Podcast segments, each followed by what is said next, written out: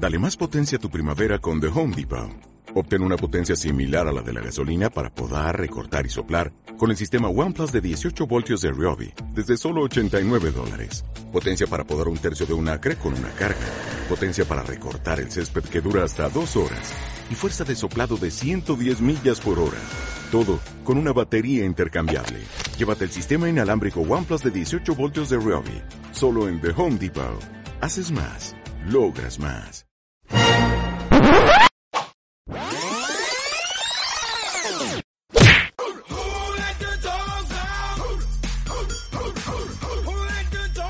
Hola, ¿qué tal? ¿Cómo están todos? Mi nombre es ZD y como siempre trayéndoles un episodio nuevo del podcast Vago sin Sueño. Lástima que hoy día ha sido un día bien, bien complicado para todos. Estamos en una etapa bastante difícil y a veces los horarios se cruzan. Y justo esta entrevista la hemos intentado hacer varias veces. Han habido ciertos problemas técnicos, problemas de internet, pero igual tratamos de superar todo ello para aún seguir y realizar nuestra entrevista al señor Martín Malco.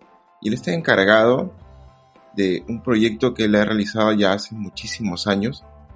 Es un proyecto bastante único porque está enfocado más que nada en el apoyo, en la crianza y es un albergue, es un albergue para gatitos, para perritos y es el muy conocido y uno de los albergues más famosos de este país, el albergue Can Martín. ¿Qué tal, Alan? ¿Cómo estás? Ahí está este, terminando de atender a, a mis hijos. Ahorita están descansando después de, de su comida, así que hay que aprovechar el momento, ¿no? Gracias por la invitación. Martín, ¿cuántos hijos tienes? Ahorita tengo alrededor de 300 perritos y entre 50, 60 gatitos. No todos han sido rescatados de la calle, algunos que han abandonado en el albergue, con diferentes casos, diferentes historias. Bueno, pero todos tienen un, denominador común, ¿no? Que es el abandono, el maltrato de la gente que no esteriliza sus mascotas y eso hace pues que muchos de ellos terminen en la calle y nosotros en lo que podemos tratamos de ayudar, ¿no? ¿Recuerdas a tu primer hijo? Claro, el primero que tuve se llama este, Fido, Fido Dido. Yo en esa época vivía en Miraflores, ¿no? Con mi familia este, lo, me lo regalaron a los 18 años. Me dijeron que era un cruce de Doberman. Eh, bueno, tenía espacio como para tener un perrito mediano, pero eh, conforme fue creciendo, me lo dieron a los tres meses. Conforme fue creciendo, eh, iba creciendo más y más y más hasta que terminó un perro gigante. ¿no? Y bueno, al final el veterinario me dijo que era un cruce de Gran Danés con Doberman. Este perrito me duró 20 años. En realidad fue mi primer hijo, el que mayor tiempo ha vivido conmigo. Y por quien, bueno, cuando se fue, pues, ¿no? Tú sabes, es una tristeza horrible. Es, es, perder un hijo después de 20 años de tenerlo desde bebé hasta que fue creciendo, todas las experiencias que tuve con él, me enseñó muchas cosas en, en cuanto a la tenencia de las mascotas, ¿no? Él fue, se podría decir, el pionero pero bueno, es parte de la vida, pues no tener una mascota y que con los años se vaya. Lastimosamente nosotros vivimos más años que ellos, por eso que tenemos que sufrir ese dolor. Pero conforme fui rescatando más perros, fueron llegando más perros a mi vida, ese dolor se fue haciendo un poco más, más fácil de sobrellevarlo. Porque está eh, como que te vuelven a atrapar con su cariño, ¿no? con su ternura, con su amor incondicional. Los perros eh, rescatados eh, de la calle, los mestizos, son muy agradecidos. Entonces ellos hacen pues que superes en, en, casi todo el dolor que has, has tenido al perder a un, a un perrito, ¿no? Aunque nunca lo olvidas, porque siempre va a estar dentro de mí, pero bueno, ya tengo que asumir pues que es parte de la vida, ¿no? Sí, eso es algo que es difícil de asumir para mucha gente porque siempre he escuchado de muchas personas que a veces tienen como el trauma de que tuvieron una mascota alguna vez y la perdieron, ¿no? Y a veces es muy difícil tener la segunda mascota, ¿no? Porque, como tú mismo lo dices, ¿no? O sea, su tiempo de vida es muy breve, ¿no? O sea, es mucho cariño, mucho amor, pero es muy poquitos años, ¿no? y a veces uno nunca termina de, de aceptarlo porque es, rápido, ¿no? Lo conoces, 10, 15, 20 años ya es bastante, ¿no? Tú lo sabes, 20 años es bastante. No, eh, es demasiado. Los perros de ahora por lo general viven un promedio de 15 años, ¿no? El, que yo tuve, en realidad son uno de los, de los pocos perros que viven tantos años, un perro longevo, ¿no? Y hay personas que cuando pierden un perro ya no quieren adoptar otro porque saben que es un dolor muy grande, ¿no? Sí, sí, eso. Pero, sí, pero yo les aconsejo que más allá de, bueno, guardar de repente un luto durante un tiempo, eh, tener otra mascota en casa, porque eso nos alegra la vida. Es más fácil superar un dolor teniendo a alguien que te va a querer, que te va a demostrar tanto cariño, que va a convivir contigo, va a jugar, ¿no? Todo ese tipo de cosas te ayuda a superar esa, esa mala experiencia, ¿no? en ese proceso en el que tuviste a Fido, tu primera mascota, eh, llegas a la idea de crear un albergue. No, no, no, no fue así. Este, cuando ya yo me independicé de mi casa, me fui de la casa familiar, eh, tenía cerca de 30 años y me fui con él, con Fido. Eh, ya viviendo solo, tenía, bueno, este, la posibilidad de poder tener otra mascota, ¿no? Porque cuando vivía con mis padres no me dejaban tener más perros. Entonces, este, ya solo eh, se me cruzaba por el camino un perrito abandonado, un perrito este, enfermo, así casos por el estilo, y yo los recogía, los curaba y tratarles de conseguirle hogar. Pero te estoy hablando ya de hace más de 30, no, más de 20 años, ¿no? Entonces, el, en esa época no había muchos perros en la calle, pero sí, este, no había Facebook, no había cómo difundir las adopciones, no había cómo darte a conocer para que la gente de repente pueda adoptar más fácilmente. Simplemente era a través de conocidos, pasando la voz ahí entre los amigos, la gente. Eh, entonces todo era mucho más complicado. En, la, en el lugar donde yo me mudé, que era una habitación grande, pero bueno, tampoco era para tener tantos animales, llegué a tener cerca de seis. Y una de ellas, que era una pitbull que habían abandonado en la calle preñada, yo sin saber la recogí. Este, tuvo sus crías conmigo, tuvo 11 cachorros. Más los 5 que tenía ya eran 16. En un cuarto. en un cuarto, te imaginas, ¿no? Entonces ya de ahí, no. Eh, solamente tenerlos el tiempo adecuado para poder darlos en adopción, los cachorros. Pero para no tener problemas tampoco con la dueña, porque en esa época tampoco en Miraflores hacían tanto problema como ahora. Ahora tú tienes esa cantidad de perros y te botan con todo. En cambio, en esa época no. Entonces, aparte que la gente me conocía, los vecinos me conocían que yo ayudaba a, las a los perritos, como que me soportaban. Pues, Pero lastimosamente tuve que mudarme para no tener ese inconveniente, ¿no? De que tenga que llegar al extremo de que la gente se queje, de que venga el serenazgo, el municipio a molestar, todo eso. Y me mudé a Surquillo. Y en Surquillo estuve en una casa más, más amplia, de dos pisos, eh, más o menos tendría sus 130 metros, con azotea. Eh, y bueno, Surquillo es una zona pues que donde hay ah, más perros en la calle que Miraflores. Entonces, en esa casa llegué a tener cerca de 70 perros. Ah, Ahí fue. ¿Tú mismo eras el que recogía a los animales? Yo era el. No, uno siempre. A veces me llamaban para pedirme ayuda, para que yo vaya y los recoja, ¿no? Con, la, con el compromiso de que esa persona que es que me avisaba si iba a ser responsable de su alimentación, de sus vacunas, de su esterilización. Pero al final nada. No, no, al final nada. Lavaban las manos. Sí, entonces yo, pucha, más que todo por los animalitos, me, los, me quedaba con ellos, ¿no? Y mi vida se me fue complicando, pues, porque yo he tenido, este, siempre, siempre, siempre he sido independiente, tenía mi negocio, trabajo solo, independientemente, pero eso me empezó a, ocasionar problemas, ¿no? Problemas que me hicieron, eh, pucha, pasar momentos terribles y sobre todo cuando ya tuve que dejar la casa donde estaba, porque ya estando en Lima era imposible que puedan soportarte con tantos animales. De ahí me fui a Ñaña. En Ñaña eh, ya no recogía perros porque era, era, lejos, bajaba todos los días a trabajar en Miraflor, a Miraflores y en Ñaña llegué a estar cerca de ocho meses en donde pude dar en adopción a la mayoría de los que tenía y me, regresé a Surquillo solamente con mis ocho perros, que eran míos. ¿Y los 70 que tenías antes?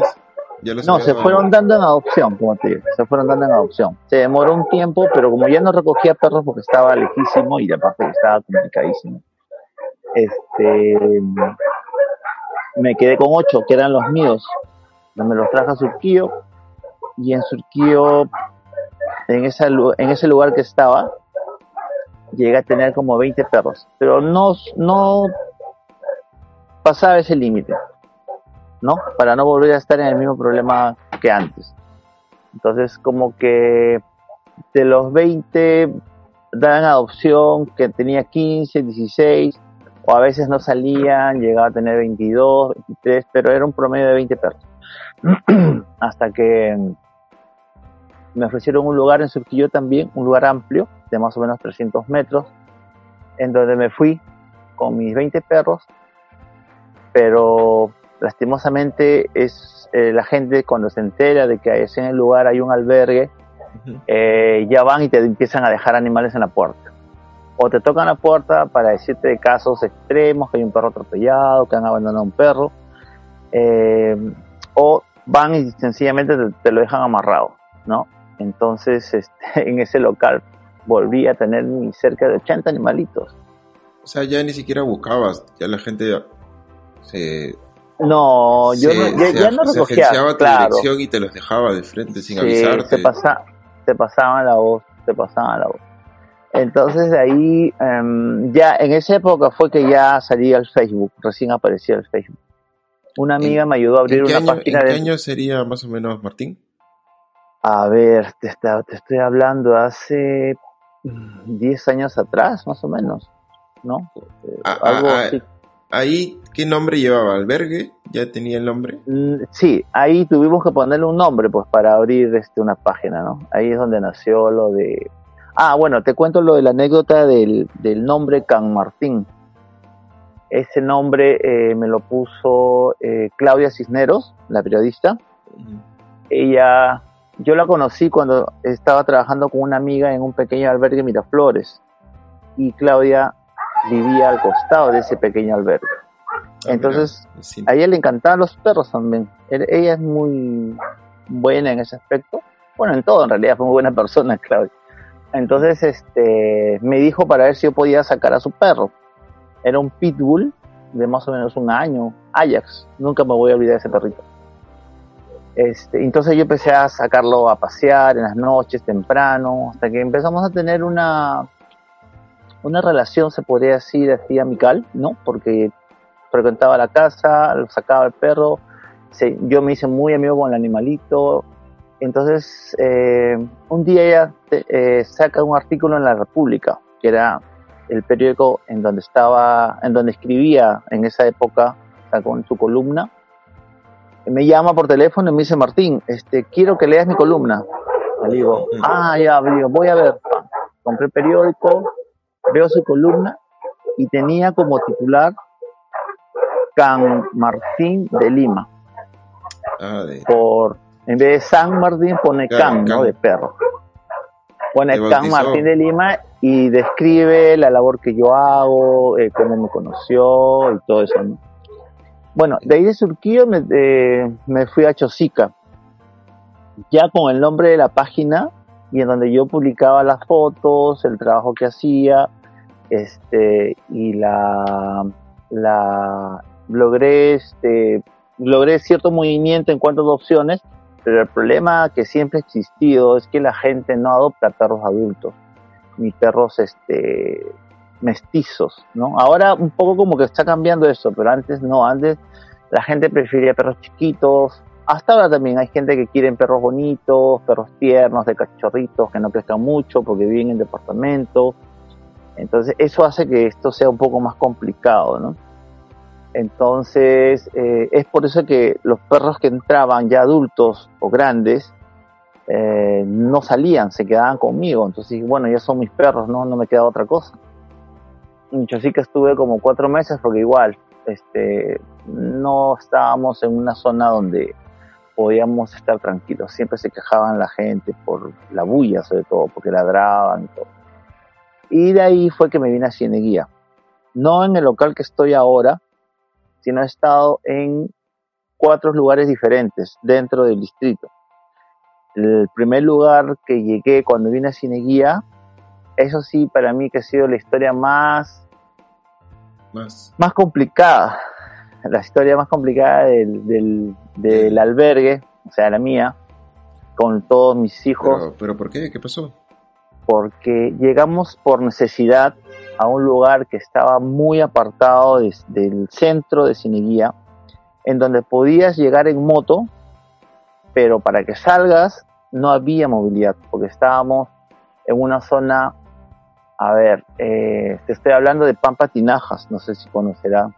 es una parte, es una parte donde es, es camino a Borochirí, ¿ya? Camino a Borochirí, una parte que es todo casi desértica, no hay pista, todo es trocha, no hay agua, no hay luz, pero tuve que llegar a ese lugar porque no tenía en en qué lugar me recibieran a mí con tantos perros, ¿no? ¿Cómo llevabas a los perros? Ah? ¿Tenías un amigo? En camión. Siempre mi mudanza ha sido en camiones. Uno o dos camiones para ellos y el otro para mí. Mis cosas. Bueno, las pocas cosas que tenía, porque ahí siempre terminan destrozándolos ellos. Entonces, este, esa era, esa parte fue muy triste porque prácticamente a los perros los tenía eh, todo el día, en la mañana, más que todo solos, porque yo tenía que salir a trabajar. Eh, pero aparte de eso, movilizarme yo era complicadísimo. Tenía que caminar desde las 3 de la mañana, salía del lugar a las 3 de la mañana para estar a las 4 y media en el óvalo de Cineguía. Cosa que de ahí recién podía tomar un carro que me llevara a mi trabajo, o sea, a Miraflores, ¿no?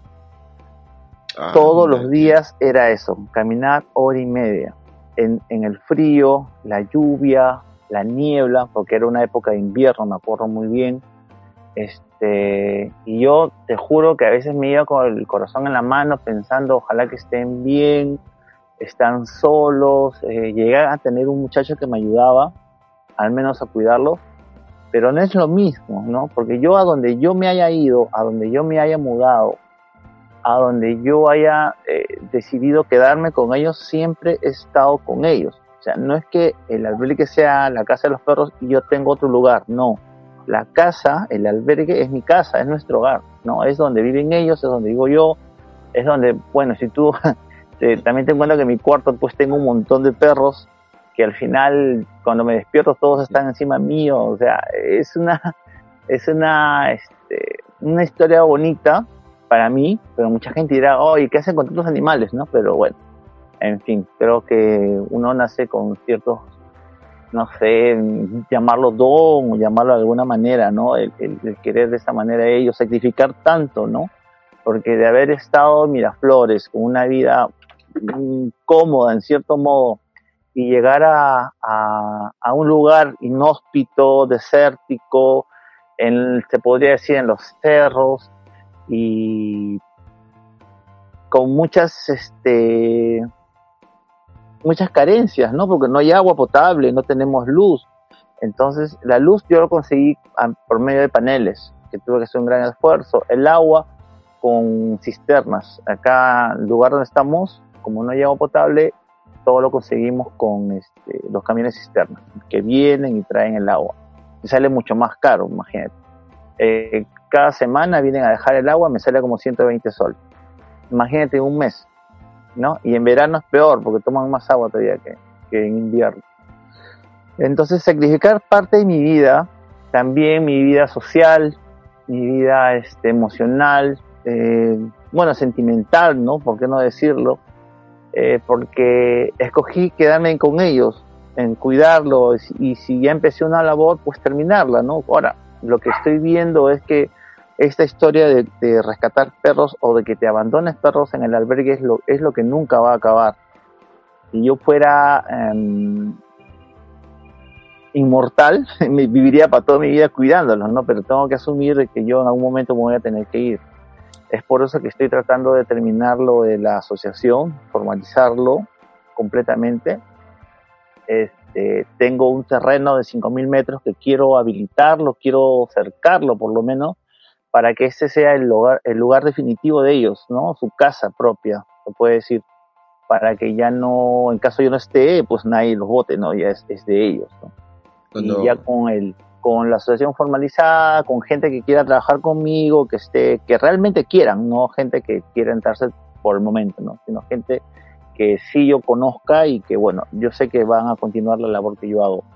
Ese es el objetivo, en realidad, ¿no? Esa es mi finalidad, eh, terminar de hacer todo eso para que eh, estar seguros de que cuando yo no esté, pues ellos también tengan un lugar donde estar, eh, sigan cuidándolos, tratar de que les consigan una casa, y bueno, todo eso, ¿no? Y esperemos pues que, que, que logre hacerlo. Ya como asociación, puedes tocar puertas, puedes pedir donativos y muchas puertas se te abren porque mm, es recíproco, pues no. Te donan algo y tú le das un certificado de donaciones. Entonces no pierden ellos y es más fácil que te puedan ayudar en cuanto a alimento, eh, medicinas, eh, cualquier cosa, ¿no? Las grandes empresas te pueden ayudar porque tú les estás ofreciendo esa alternativa.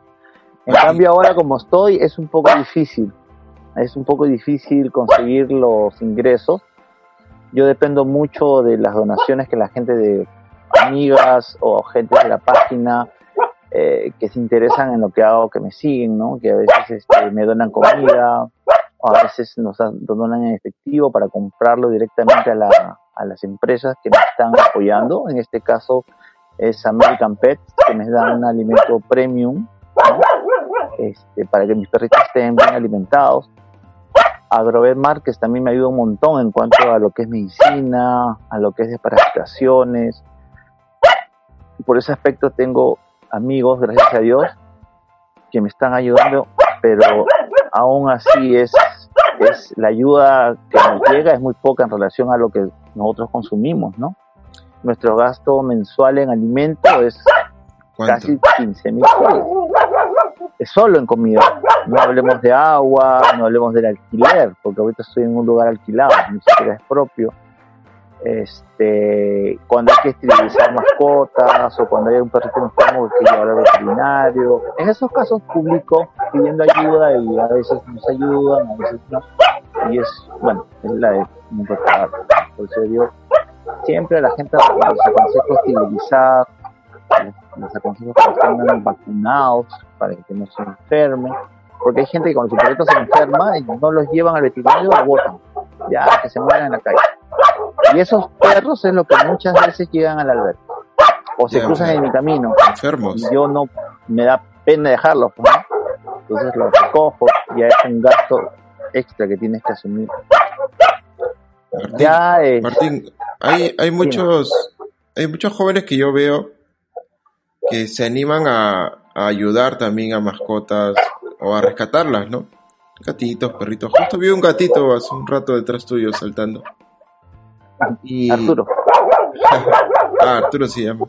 Y veo que ellos a veces tienen la intención de recoger una, buscarle un dueño, ¿no? Y así como tú, comienzan con uno, dos, tres. Y muchos tienen la idea de crear también sus propios albergues, ¿no? Tú debes haber visto de que aparecen más albergues también, más pequeños o quizás que no tengan la proyección que, que tiene Can Martín, que ya es un albergue que está a, a un paso de ser una asociación. Pero, ¿qué le recomendarías a las personas que recién se quieren iniciar en esto, no? ¿Qué errores tú cometiste o quizás qué cosas no les aconsejarías hacer a personas que recién están pensando en esto de tener más de una, dos, tres o más de cinco mascotas y empezar a ayudarlas? Bueno, eh, eso sí lo tengo claro. Eh, a todos eh, con quien converso en ese aspecto, siempre les digo, no, les aconsejo que si quieren lograr algo, algo grande, que tengan las posibilidades de poder ayudar a más animalitos, primero empiecen por formalizarse. En mi caso yo hice todo al revés. Yo me llené de animales y después cuando quería formalizarme todo se complica. porque no tienes fondos, porque todo es dinero, es tiempo, es, o sea, implica ciertas cosas que tú con la cantidad de perros que tienes se te va a hacer más difícil. En cambio, si tú te formalizas primero, creas la asociación, tienes un respaldo ahí y un local sobre todo, ahí recién vas a poder tener animalitos para que los puedas ayudar este, de la mejor manera, ¿no? Y otra cosa que también cuando me dicen, ah, yo también quiero abrir mi albergue, señor, este, usted cómo ha hecho, explíqueme que yo quiero. Y yo digo, mira, eh, uno puede tener muy buenas intenciones, pero lo primero que tú tienes que estar seguro o segura es que vas a tener esa dedicación, que es ese tiempo, porque no es lo mismo tener 10 perros, 20 perros, no, a ver, un albergue hecho que te vas a tener que llenar más porque la gente igual te lo va a abandonar o, o no sé, por diferentes motivos tú tienes que estar preparado con eso. Porque yo conozco muchas personas que han empezado la labor y han tirado la toalla. Así como han tenido un lugar donde tenía perros, llegó un momento que dijeron, no, ya no puedo más. Y cerraban el albergue y los perritos, bueno, en la mayoría de los casos, viejos, que ya nadie los va a adoptar, los dormían. U otros, bueno, por ahí que lograban conseguirle casa o qué sé yo, ¿no?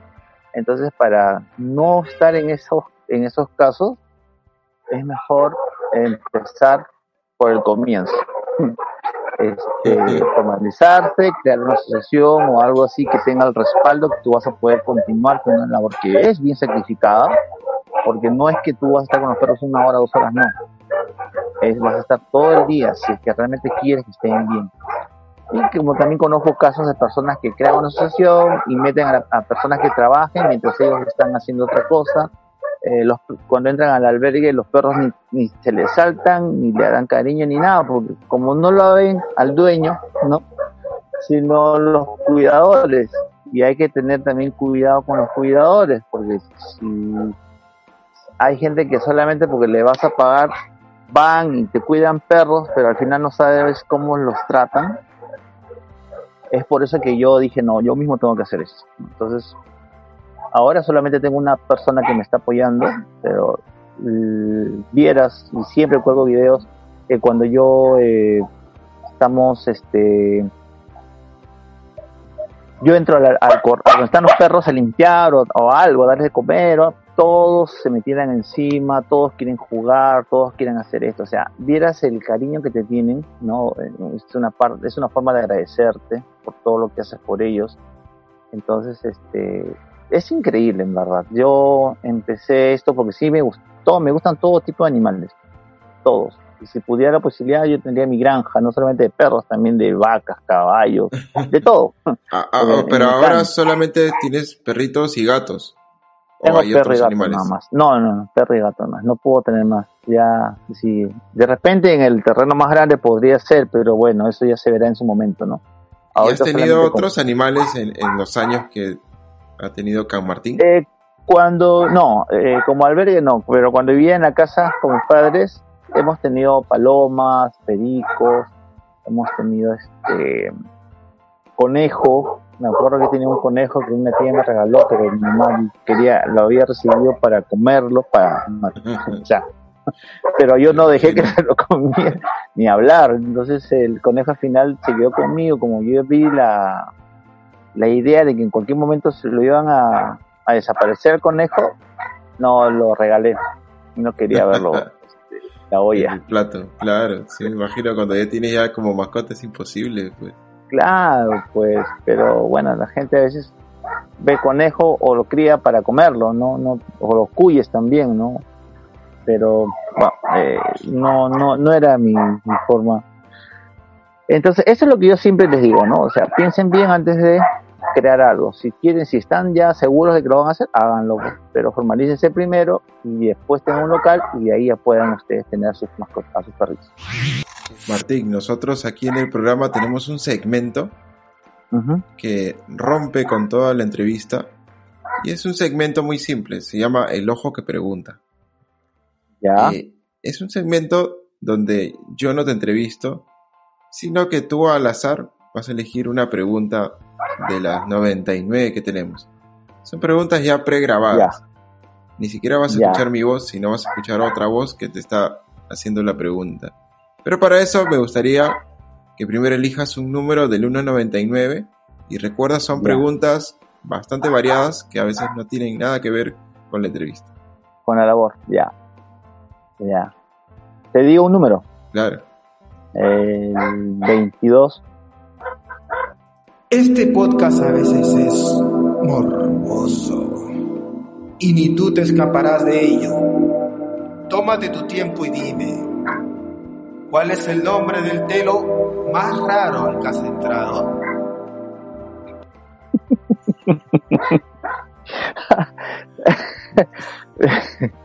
A ver, la única vez que he ido a un hotel ha sido cuando me he ido de viaje. Pero raro. raro no. eh, de repente que se me viene a la mente, pues este, la cabaña, ¿no? Pero. sí, eso. Cabaña. Mientras, mientras no sea el albergue. Ah, no. Este no es telo, este es un hogar, una casa. Vamos, Martín, otro número, por favor. A ver, el número 50. La vida te trae muchas experiencias y espero que tu respuesta se cumpla. Ahora dime, ¿qué país te gustaría conocer y por qué? Mira, el país que me encantaría conocer es Nueva Zelanda. Nueva Zelanda. Porque he visto que tiene unos un paisaje, un bosque. de- o sea, a mí como me gusta todo esto que es el ambiente, ¿no? Que me gusta eh, la- vivir así en un lugar con mucha vegetación. Veo ese país y es uno de mis sueños conocerlo. No sé si me, si me alcanzará la vida, pero de repente un tour fotográfico, ¿no? Oye, pero Martín, ¿cómo podrías hacer tú para viajar o para estar fuera de tu albergue? Es, es casi imposible para ti tomarte Sí, vacaciones o periodos largos. Definitivamente es, es difícil. Es difícil.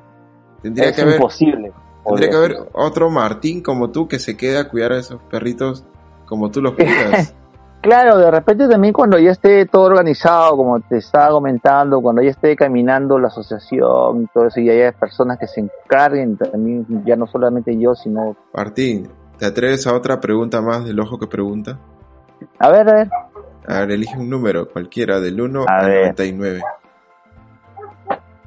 eh, 55, mi edad. Elegiste la 55 y hasta yo quiero responderla. Vamos, dime, ¿quién es tu músico o banda favorita? Músico. Bueno, mira, yo soy una persona muy romántica. Me gustan las baladas y uno de mis cantantes favoritos es este, Alejandro Fernández.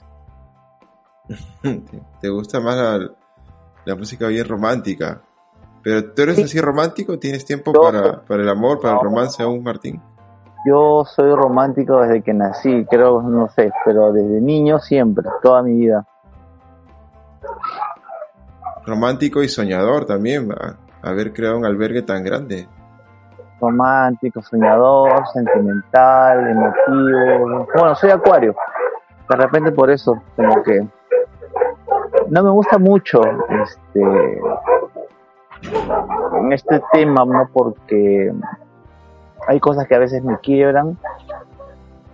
Hay cosas que también puede ser la misma, el mismo trabajo que tengo, la labor que realizo a diario, pero a veces no es que me deprima, pero siento, no sé, pero entonces ahí ahí es donde me pongo romántico, me pongo a escuchar música, me pongo a hacer esto y bueno, hasta que se me pasa, ¿no? pero aunque no creas, los perros son mi mejor terapia. Estoy trabajando, me olvido, eh, disfruto con ellos, me ven triste, se me tiran encima, me laven la cara. eh, ellos son los, los únicos que pueden reconfortarte. ¿no? Dejas de lado tantas cosas. De repente, si yo hubiera llevado mi vida solo, sin perros, ahí sí sería trágico, ¿no? Pero con ellas no, pues con ellas todo es diferente.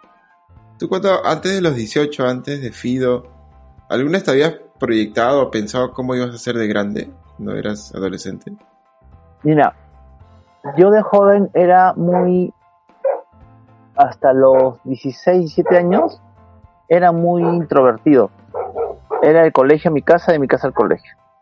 Cuando empecé a salir de ya a estudiar fuera de casa, más allá del colegio, ¿no? Que ya había terminado, 17 años más o menos, como que se empezó a abrir el mundo hacia mí, conocer cosas nuevas que no conocía, gente mayor y bueno, y es lo que, lo que, todo lo que implica, ¿no?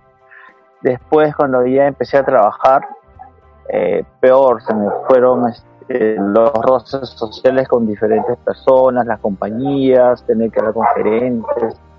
Eso como que hizo que mi timidez, que todo se fuera superando, que fuera un poco más abierto.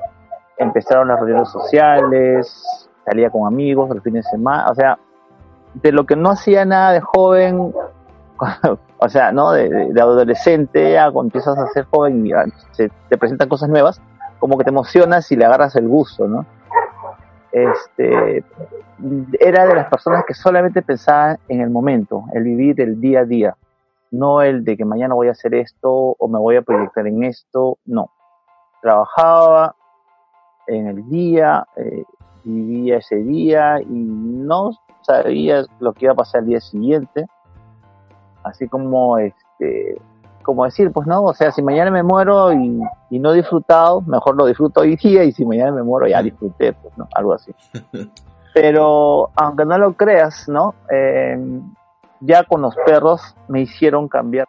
Yo a todo el mundo le digo, ellos, me ellos cambiaron mi vida, ¿no? En realidad, yo era muy, muy bohemio, era muy, este, hasta a veces pues no, no pensaba lo que hacía, ¿no? Pero porque en realidad no tenía una meta, no tenía un fin, no tenía un norte, como se dice. Con ellos cambió todo. Con ellos, primero porque mi lucha, mi objetivo siempre era tenerlos bien, conseguir lo que necesitaba para darles de comer, para que estén bien, ¿no? Y a esa era una responsabilidad que había asumido y tenía que cumplir, como sea. Entonces eso fue poco a poco me fue haciendo cambiar. Lo otro fue que su conocer, descubrir tantas cosas lindas que tienen los perros por dentro, que te lo demuestran a diario. Eh, no son interesados para nada, eh, te quieren con un amor sincero, puro, no, ellos no les interesa si tú le das o no le das, ellos siempre están detrás tuyo, porque tú eres su, papá, su hermano, su hijo, ¿no? Yo siempre he dicho que dentro de acá del albergue tengo esas tres cosas. Puedo tener hijos, los perros chiquitos, puedo tener hermanos, perritos que ya son adultos, y puedo tener padres, los perritos viejitos, que así en sus diferentes etapas de la vida me enseñan de todo. Tú crees haber conocido un animal, pero cada día te sale con algo nuevo. Yo, ya. Entonces, ya empecé con esa labor y me quedé en eso. Pues también dejé de lado la vida social. Mis amigos me llamaban para salir, hoy Martín, vamos acá, vamos allá. No puedo, no puedo, no puedo, hasta que se cansaron y ya nunca más me llamaron algunos me mandaban a volar, ah, quédate con tu perro, no moles. Y cuando, cuando me di cuenta, ya pues estaba solo. Bueno, solo en el aspecto eh, amical, ¿no? Pero, exacto, pero no estaba solo en el aspecto eh, en cuanto a cariño, ¿no? amor, a compañía, porque siempre estoy acompañado de ellos, ¿no? Entonces no, nunca me he sentido solo, en verdad me sentiría solo si tuviera, de repente si tuviera 10 perros, ¿no? Ahí sí me sentiría solo, porque para haber tenido 300, tener 10, pues nada. Martín, nosotros ya estamos poco a poco llegando al final de este episodio y de conocer un poco de ti y del albergue. Pero para terminar, quiero preguntar, ¿cómo están afrontando esto, este año, ¿no? Que ha sido la cuarentena, la pandemia, porque ustedes realizaban pues o participaban de la feria en, Barranco, trataban siempre de, realizar formas de, presentar a, las mascotas para que la gente los adopte. ¿Cómo están lográndolo en este momento, en esta época? Sí, mira, eh, es un tema que estamos ahorita complicadísimos, la verdad. Eh, las ferias que teníamos en Barranco, en donde podíamos dar perros a adopción y también recabar fondos, a través de la venta de productos, porque tenemos allá un stand, todo se ha paralizado. Eh, la gente, muchas personas que a veces, que siempre o casi siempre nos podían apoyar, también están con esas dificultades y algunos padrinos no están tampoco cumpliendo con, con el pago de su, de su ahijado, ¿no? Entonces, ahorita estamos haciendo, eh, bueno, vendiendo calendarios que hemos sacado de, de, este año. Este, una amiga está haciendo una rifa por unos postes deliciosos, buenazos, que justo hoy día lo voy a publicar en las redes para ver si la gente puede apoyar con la compra de estas rifas. Este, bueno, y ver la manera, ¿no? Ver la manera de tener que salir adelante, este, convocar, pedir ayuda, que la gente se sepa pues que la vida, no solamente conmigo, en todos los albergues la vida se complica en esta, en esta época, ¿no? Eh, de repente a mí se me complica más por la cantidad de animales que tengo, pero eso no significa que los otros también la estén pasando bien, todos la estamos pasando mal. Y entonces la idea es que personas de buen corazón nos apoyen, nos digan, Martín, mira que es normal, yo estoy ofreciendo los calendarios, incluso voy a dejarlos a su casa, si que están interesados. ¿Y cómo uno puede contactarse contigo? ¿De qué manera? Ya, mira, este, a, a través de las redes estamos como Albergue Can Martín en el Facebook, en Instagram estamos como Albergue Can Martín Oficial, o también en mi página, mi perfil personal, estoy como Fernando Martín Malco Pedroso, ¿no? Y eh, a través también del teléfono 97086 1213.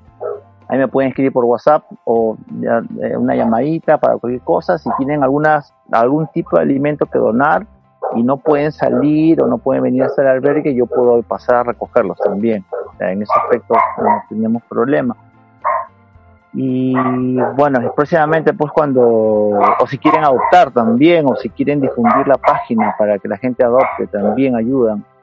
Este, y ya próximamente estaremos, este, ojalá que este fin de mes se levante un poco las ciertas restricciones para poder continuar con la feria, porque es una manera de, un apoyo que tenemos. Demostrar, claro, demostrar a, a las mascotas y que la gente pueda ver realmente aquí. Claro, mientras no adopten, no podemos seguir rescatando. Exacto. Martín, de verdad, muchísimas gracias por el tiempo que nos has brindado, por toda la vida que has pasado y que sigues pasando junto a tus mascotas. Es casi toda tu vida, comenzaste bastante joven. Realmente te felicito por, por, la labor que, cargas, porque es una gran labor. De sientas mascotas, también a los gatitos, que justo vi uno que, es esa, esa escena del gatito creo que la vamos a poner en nuestro Instagram. La que vi a tu gatito detrás tuyo saltando. Y, nada, conocer un poco más de tu vida, Martín. De verdad, muchísimas gracias por haber sido parte de este episodio dedicado al albergue Can Martín. No, Alan, gracias. Sí, te agradezco más bien porque sabes que todo, todo lo que es este, difusión, eh, todo lo que es para ayudar al albergue, para que nos conozcan, para que nos apoyen, te agradezco. Cualquier cosa estamos para, para lo que quieras, ¿no? De repente algún día venir a visitar al albergue, conocerlos, o cuando quieras adoptar o te animes a tener una mascota también, estamos para eso. Listo, aunque sí tengo también, pero es un gatito. Esperamos poder ayudarte, realmente difundir.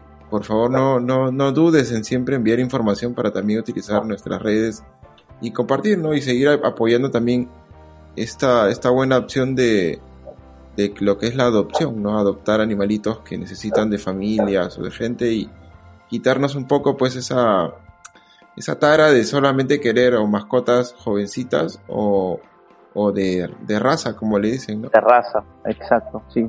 Igual este, creo que no interesa mucho porque pues cuando nosotros vivimos en nuestra casa, pues nuestra mamá, su papá no nos quiere por nuestra raza o por nuestra edad, sino nos quiere por el cariño que brindamos los buenos hijos que podemos ser. Entonces, una mascota de la calle, como tú lo decías muy bien, a veces por todo lo que ha sufrido también en la calle, te brinda bastante cariño cuando ya tiene un hogar, ¿no? Y es una mascota que casi ya no necesita ni siquiera de, mucha atención porque realmente ya, ya respeta tu hogar, ¿no? Al saber que tú le has abierto la puerta para cuidarlo de todo lo que pasa en la calle. están, este, primero que son súper agradecidos, te van a dar un amor incondicional Segundo, que ya están logrados, no necesitas estar ahí. Ya están con sus con sus defensas altas, nada más. Lo único que tienes es vacunarlo, bañarlo, desparasitarlo, con pipetas antipuras y ya tienes un perrito hermoso en casa. nada más. Sonríe a la cámara y vamos a tomar una foto. Yo te aviso en 3, 2, 1. Listo, Martín. Estuvo muy buena la foto. Entonces esa ya la pondremos en las redes sociales del recuerdo de esta entrevista. Martín. Ya, monstruo, monstruo. Me lo pasas para compartirlo también, para publicarlo. Se nota que te están llamando porque escucho un montón de ladridos. Así que con esto nos vamos. Y gracias a las personas que siguen esta entrevista, no se olviden de suscribirse, de darle like, ayúdanos a compartir, que ya nos falta poquito para llegar a nuestros primeros mil suscriptores aquí en nuestro canal de YouTube. Y nos despedimos y sigan también al albergue Can Martín en sus redes sociales y adopta una mascota. Nos vemos, chao. Chao.